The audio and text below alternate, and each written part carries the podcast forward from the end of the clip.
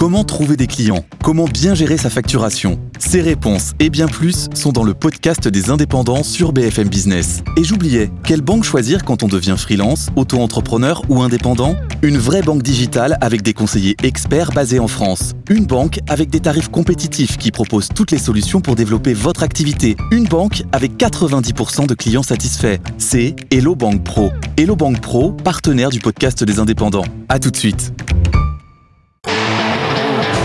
BFM Business.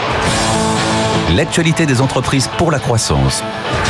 Le défi ETI, présenté par David Delos.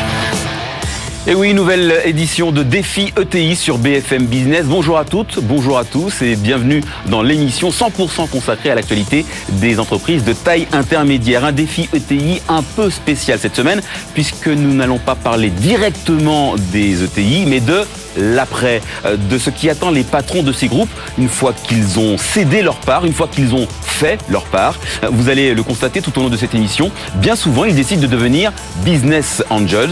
Euh, ils ont l'expérience, ils ont les fonds, ils ont le patrimoine, alors ils deviennent investisseurs. C'est exactement ce qu'a décidé de faire Sébastien Forest, le créateur d'Aloresto, notre invité fil rouge. Cette tendance, Guy Gourevitch, le président de France Angels, va nous la confirmer, sans oublier l'analyse du banquier. Ce sera avec Sébastien Grandvillain de la Banque Palatine. Mais euh, d'abord, comme d'habitude, l'actu de la semaine.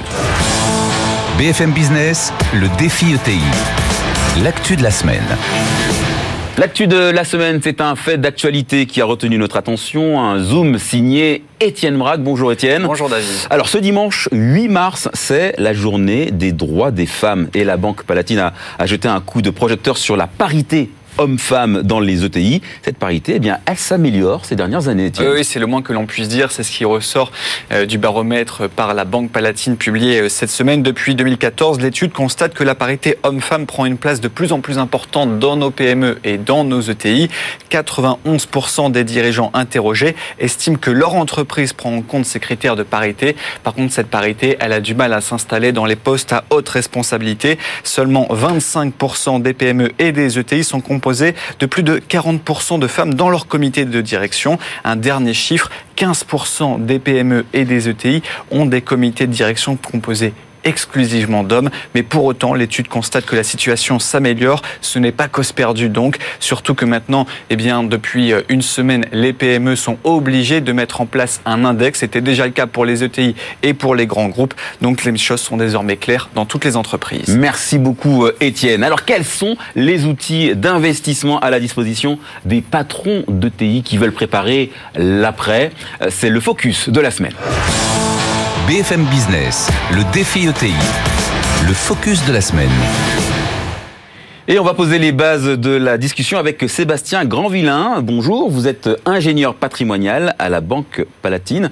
Alors, est-ce qu'il y a des dispositifs spécifiques d'épargne, voire même de retraite, hein, à destination des patrons et plus particulièrement des, dirigeants de TI Oui, bonjour. Donc, euh, on a euh, aujourd'hui la, loi Pacte qui l'année dernière avait réformé un petit peu les dispositifs euh, d'épargne retraite. On ne peut pas parler de dispositifs spécifiques en faveur hein, des dirigeants. C'est des dispositifs communs, salariés, dirigeants. on va retrouver la possibilité d'épargner à titre individuel moyennant une déduction fiscale, une épargne collective qui est alimentée par l'entreprise pour certains, certains dirigeants, mais tout comme, euh, tout comme les salariés de l'entreprise.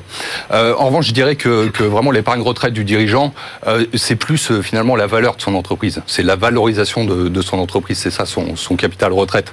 Et à partir de là, on va trouver un petit peu deux situations de, de dirigeants d'entreprise. Des dirigeants qui sont peu actionnaires. Et euh, voilà, l'objectif, ça va être de monter au capital de la structure au fur et à mesure, au fur et à mesure de, de leur carrière. nous, en tant que banque, qu'on est là pour les accompagner aussi sur, sur le financement cette, de cette montée au capital. On entend souvent parler des management packages, des choses voilà, qui sont de l'intéressement euh, pour, pour les dirigeants de la société en devenant actionnaires. Donc euh, c'est un moyen pour la société aussi de les, fidéliser.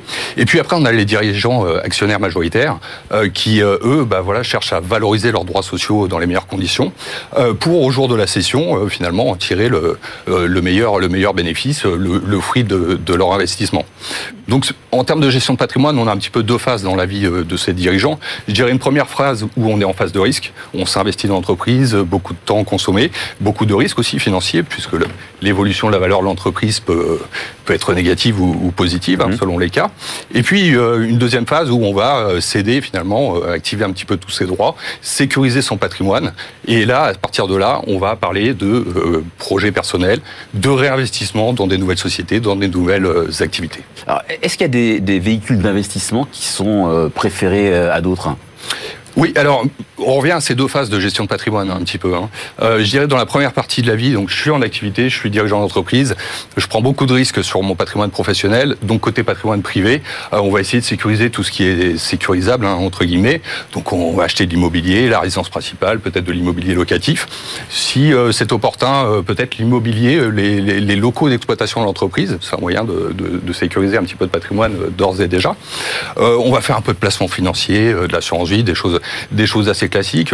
Comme on n'a pas beaucoup de temps, on va plutôt réfléchir, à faire gérer ces contrats euh, mmh. avec des offres de gestion sous mandat, par exemple, qu'on peut proposer, parce que le dirigeant n'a pas de temps à consacrer au suivi des marchés. Et aujourd'hui, avec la baisse de la rentabilité des fonds euros, il faut bien aller chercher de, la performance. Et puis euh, va venir la phase de cession euh, de l'entreprise ou de transmission, pourquoi pas à des héritiers. Et là, on est sur une phase qui demande de la préparation, de l'anticipation. Il faut identifier ses propres projets. Alors on pense toujours à l'aspect comment je vais payer le moins d'impôts le jour où je vends. C'est effectivement euh, important. Euh, mais plus que ça, c'est quels sont les projets, les projets ultérieurs. Donc je, prends ma retraite tout simplement, ou je veux repartir dans de, nouvelles activités. Sur un plan juridique, on va structurer tout ça, on va créer des sociétés qui vont être en capacité de réinvestir euh, avec des frottements fiscaux limités. Et puis surtout, ça va être un outil de voilà de, vraiment de, réinvestissement pour suivre de, nouvelles aventures entrepreneuriales, par exemple. Ah, nouvelle aventure entrepreneuriale, justement, c'est le cas pour notre invité Sébastien. Sébastien Forest euh, est euh, désormais officiellement un business angels, euh, mais c'est en tant qu'entrepreneur qu'il s'est fait un nom. Sébastien Forest, c'est le créateur d'Allo Resto, la première plateforme française de livraison de, de repas, une épopée qui a commencé il y a plus de 20 ans et que nous raconte Étienne Braque. D'après la légende, Sébastien Forest a eu l'idée en pleine révision, un dimanche, devant son frigo. Nous sommes en 1997. Il prépare alors sa maîtrise de sciences économiques à Tours. Ce jour-là, il arrivera à convaincre un restaurateur chinois à lui livrer son dîner et l'idée va faire son chemin. L'année suivante, il crée alloresto.fr, pionnier des plateformes de livraison de repas. Coup d'essai, coup de maître. Né l'année suivante, la Coupe du Monde de football. Alloresto va alors connaître un succès fulgurant. Un parcours fait de haut et de bas. En 2002, il frôle le dépôt de bilan, mais il parvient à redresser la situation. Aujourd'hui, Alloresto s'est effacé pour Just Eat France. Sébastien Forest n'est plus à la tête de l'entreprise. Il a cédé toutes ses parts au groupe britannique en 2015. Mais après 17 ans dans le fauteuil de patron, le virus de l'entrepreneuriat ne l'a pas quitté. Aujourd'hui, il est business angel, une nouvelle vie, une nouvelle façon de vivre l'entreprise, l'occasion de transmettre son expérience et de faire fructifier son patrimoine. Bonjour Sébastien Forest. Bonjour David. Euh, vous étiez un, un, jeune 40, un jeune quadragénaire hein, quand vous, euh, avez euh, décidé de quitter Allo Resto. Qu'est-ce qui a motivé cette, euh, cette décision à l'époque? La décision de, de, de, partir, de quitter la direction d'Aloresto, bah déjà, fait que j'avais cédé le contrôle. J'avais cédé le contrôle à Just Eat, euh, le numéro un mondial de, de, cette activité. Et puis, euh, comme ça a été rappelé, j'ai eu une, euh, j'ai eu très vite le virus de l'entrepreneuriat, euh, mais j'ai vécu des hauts, mais j'ai vécu aussi des bas. Mhm. on est monté, j'ai assez rapidement levé des fonds auprès d'investisseurs, et puis j'ai subi de plein fouet l'explosion de la bulle Internet et ce qui m'a amené euh, à être obligé de licencier 27 euh, des 30 collaborateurs que nous étions euh, au sein d'Aloresto. donc j'ai très, très vite su que ça pouvait être très positif, une expérience entrepreneuriale, mais qu'on pouvait aussi être obligé de mettre la clé sous la porte. Et à l'orée des 40 ans, effectivement, je me suis, j'ai eu cette opportunité et je me suis dit bon, euh, on, va pas, pas se voiler la face. Hein, j'ai pris un très beau chèque.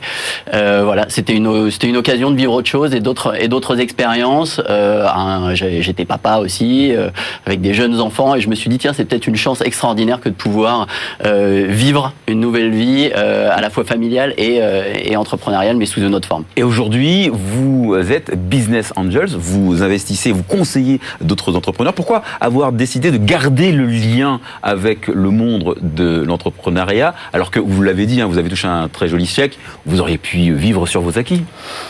Oui, mais alors je pense que euh, quand on est entrepreneur un jour, on est entrepreneur toujours.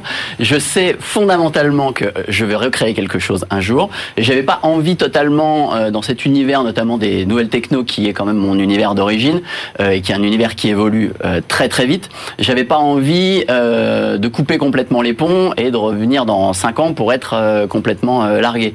Et j'ai trouvé que le fait d'être business angel et d'accompagner les projets allait me permettre de rester en contact avec ce qui se faisait, avec les avec les, les nouvelles orientations, les nouvelles appétences des consommateurs, rester en contact de tout ça, euh, tout en accompagnant et en restant au cœur des entreprises, en étant peut-être un petit peu moins impliqué parce que je n'ai pas les rênes, euh, mais tout en conservant donc ce contact qui va me permettre de rester voilà euh, au fait de ce qui de ce qui se passe et de ce qui euh, et des, des, de l'évolution des marchés euh, en général. Et aujourd'hui, vous avez combien de, d'entreprises en portefeuille? Je mets des guillemets. et vous, avez raison de mettre des guillemets parce que parce que c'est c'est plus humain que ça en fait. Voilà, c'est, c'est, ce que j'allais dire. Donc donc combien d'entreprises en portefeuille? Donc on va remettre les guillemets. Et combien est-ce que vous avez investi à chaque fois?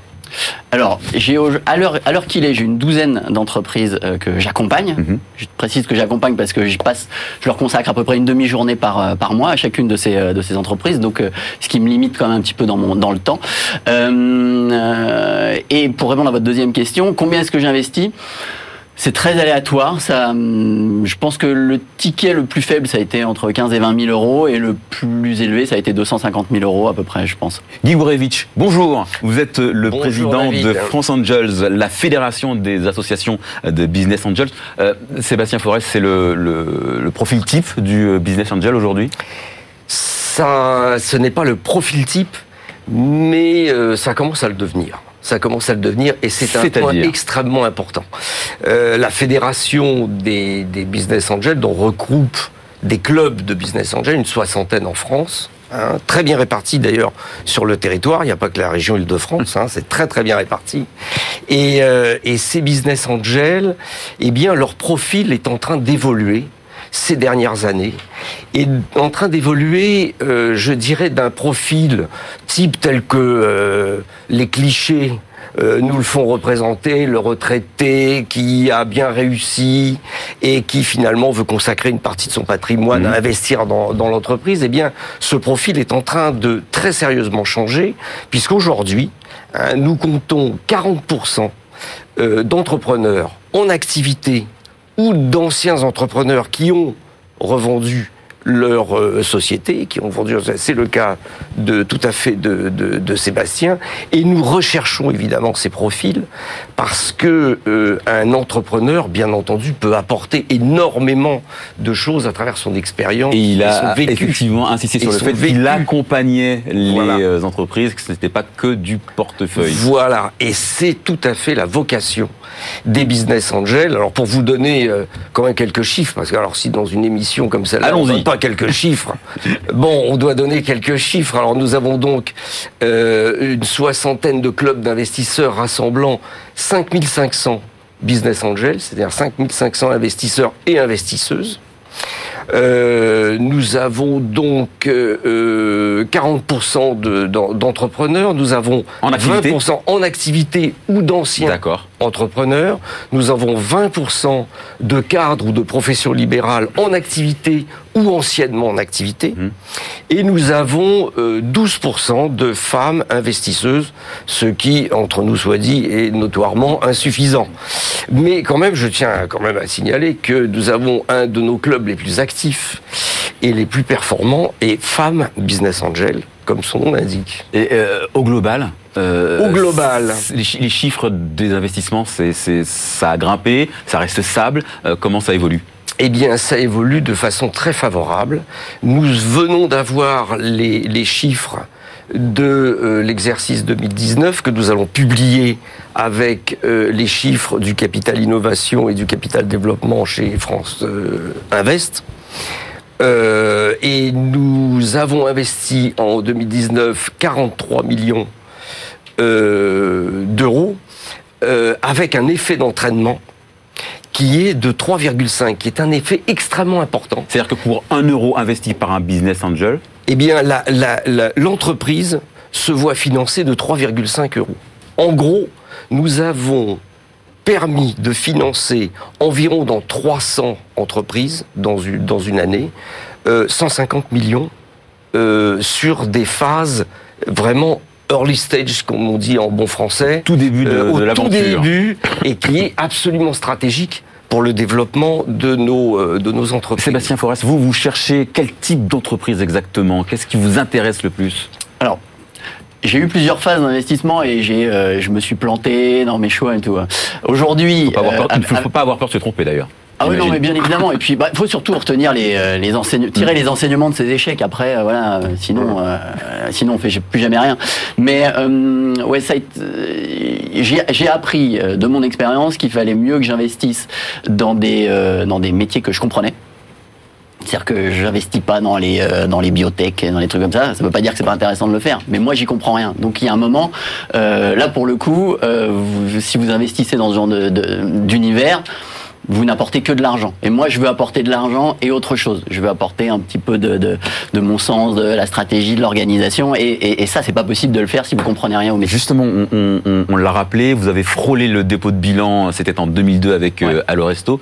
Euh, ce genre d'expérience, même négative, hein, ça apporte du poids à vos conseils? Je pense, oui. Je pense que ça donne une crédibilité parce que j'ai pas eu, euh, ça n'a pas été un long fleuve tranquille mon histoire entrepreneuriale. Mais bon, même si au final, euh, faut bien reconnaître qu'il y, y, a très très peu de, de, de vie d'entrepreneurs qui euh, qui n'ont comme euh, comme chemin qu'un truc euh, mmh. merveilleux, rêvé de A à Z où tout se passe bien, on est sur un nuage.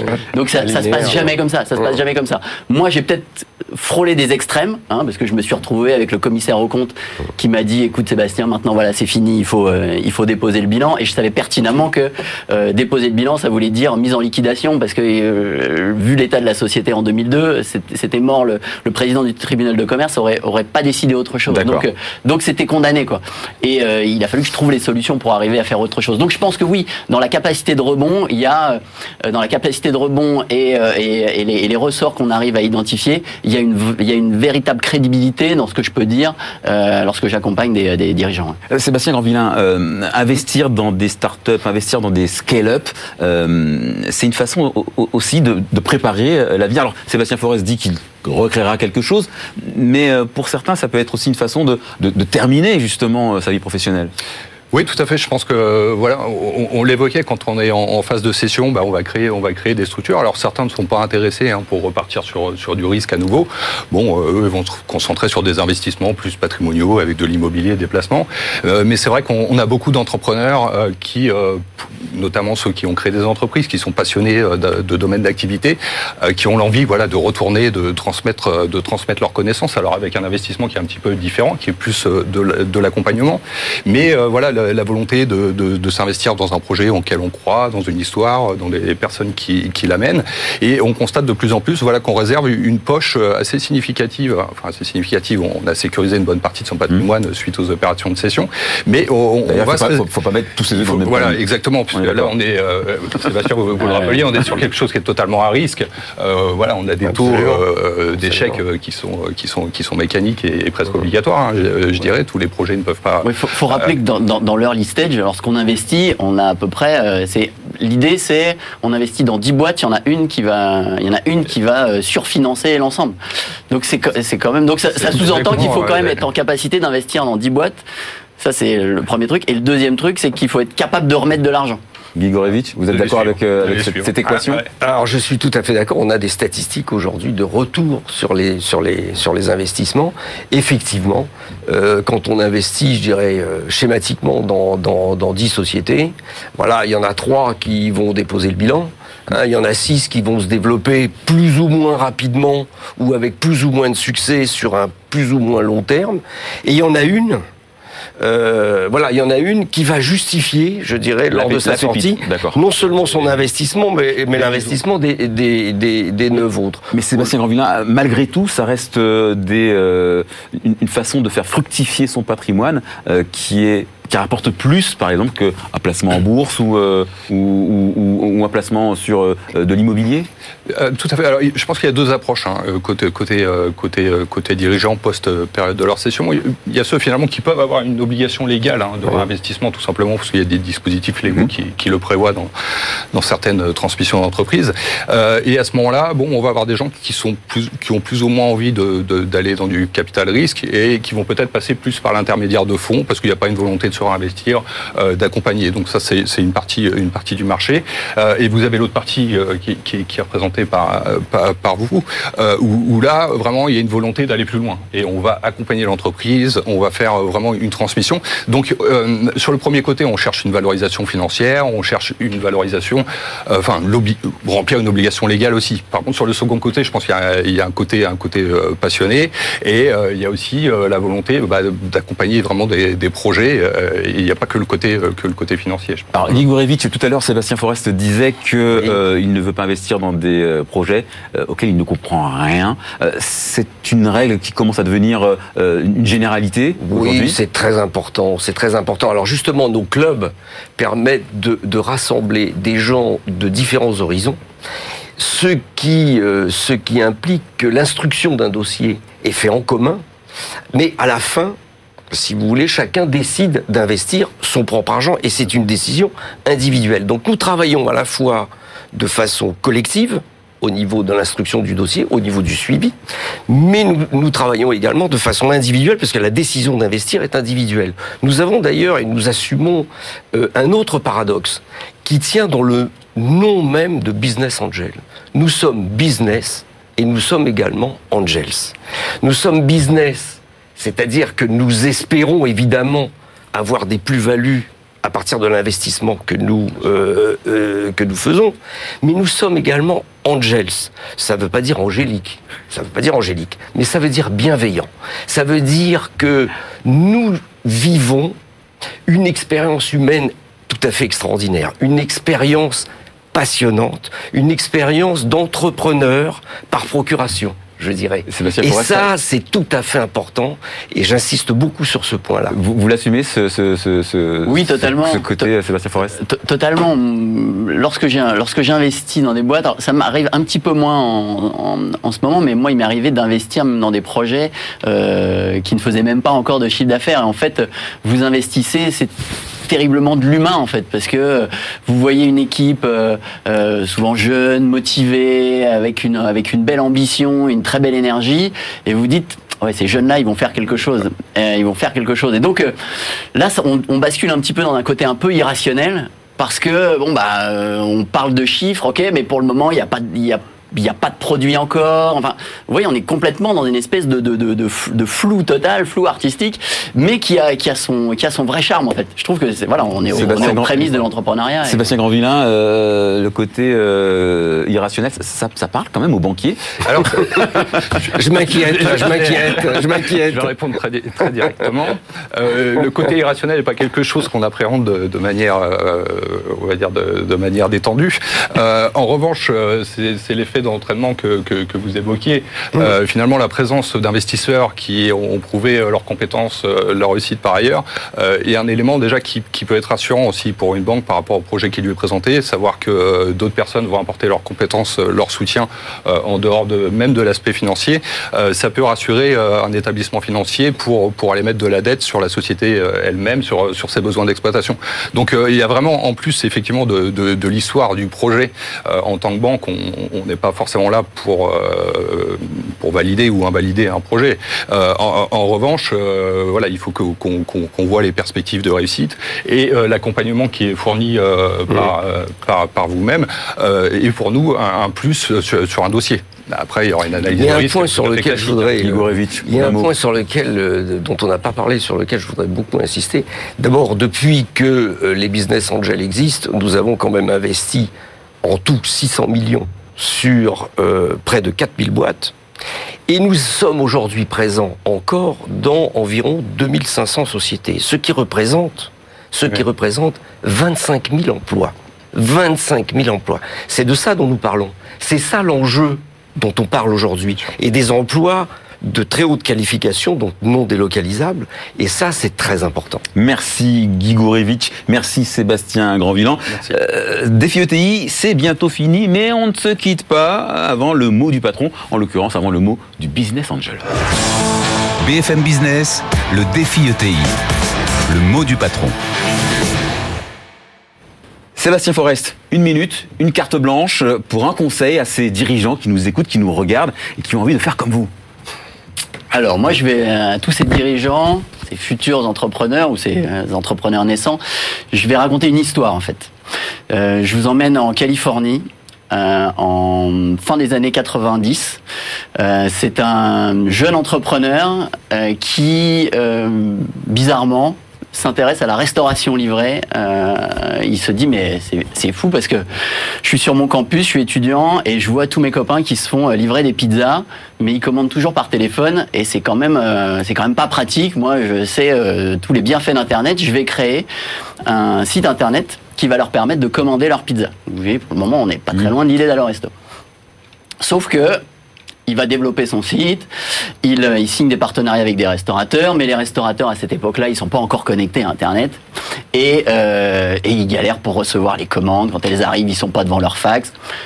C'est un vrai problème. Et bon, bah finalement, la boîte ne décolle pas et cet entrepreneur, il va mettre la clé sous la porte c'est une histoire assez commune et assez banale, malheureusement, d'entrepreneurs qui trouvent pas le succès. Sauf que là, c'est une belle histoire de rebond parce que cet entrepreneur, il s'appelle Sergey Brin. Et dans la foulée, il va créer Google. Je crois que le, conseil est passé là. Je crois que le message est bien passé. Merci beaucoup, Sébastien Forest. Remerciements également encore à Guy Gorevitch, le président de France Angel.